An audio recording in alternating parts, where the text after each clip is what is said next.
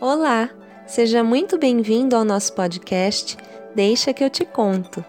Esse podcast foi idealizado pela equipe do agrupamento 1A do ano de 2021 do SEI Dr. Roberto Teles Sampaio, da cidade de Campinas, São Paulo.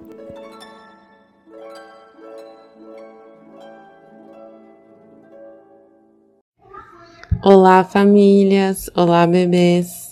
Aqui é a Bel e a história de hoje é Gato pra cá, rato pra lá.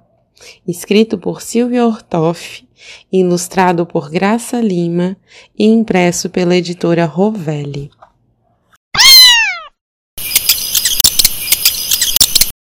Era um gato muito viajado que andava pulando por sobre o telhado e encontrou de repente, de cinza vestido, um ratinho choroso que estava perdido. O gato, de fato, que não gostava de rato, quis morder, quis pegar seu eterno inimigo. Mas o rato cinzento parecia alguém tão sozinho, coitado, sem ter ninguém, que despertou no gato uma tristeza vendo o rato chorando naquela franqueza. Dona Lua Redonda, que a tudo assistia, viu o rato sofrendo naquela agonia. Saiu lá do alto da sua morada, desceu cá para perto, chegou apressada, usando de prata uma escada rolante pousou no telhado a lua brilhante.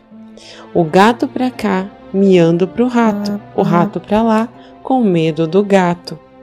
Mas vendo a lua, o gato de fato ficou amoroso, miando poesia. A lua, tão gata, tão prata, sorria. O rato cinzento aproveitou o sossego, pulou no luar e virou um morcego. Por hoje é só. Um beijo a todos. Conhecendo um pouquinho sobre Silvia Ortoff.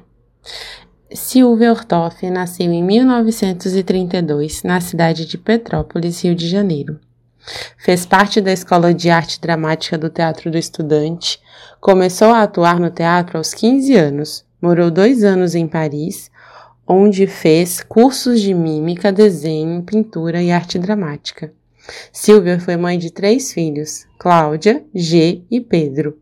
Ficou viúva e casou-se pela segunda vez com Tato, arquiteto e artista plástico que ilustrou muitos dos livros escritos por ela. Depois que começou a escrever livros para crianças, Silvia nunca mais parou. E por suas histórias recebeu diversos prêmios importantes. Para a tristeza da literatura infantil, Silvia Ortoff morreu no dia 24 de julho de 1997. Suas histórias, porém, continuam bem vivas, alegrando e encantando crianças e adultos.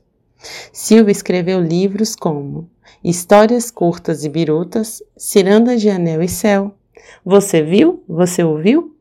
e Ave Alegria.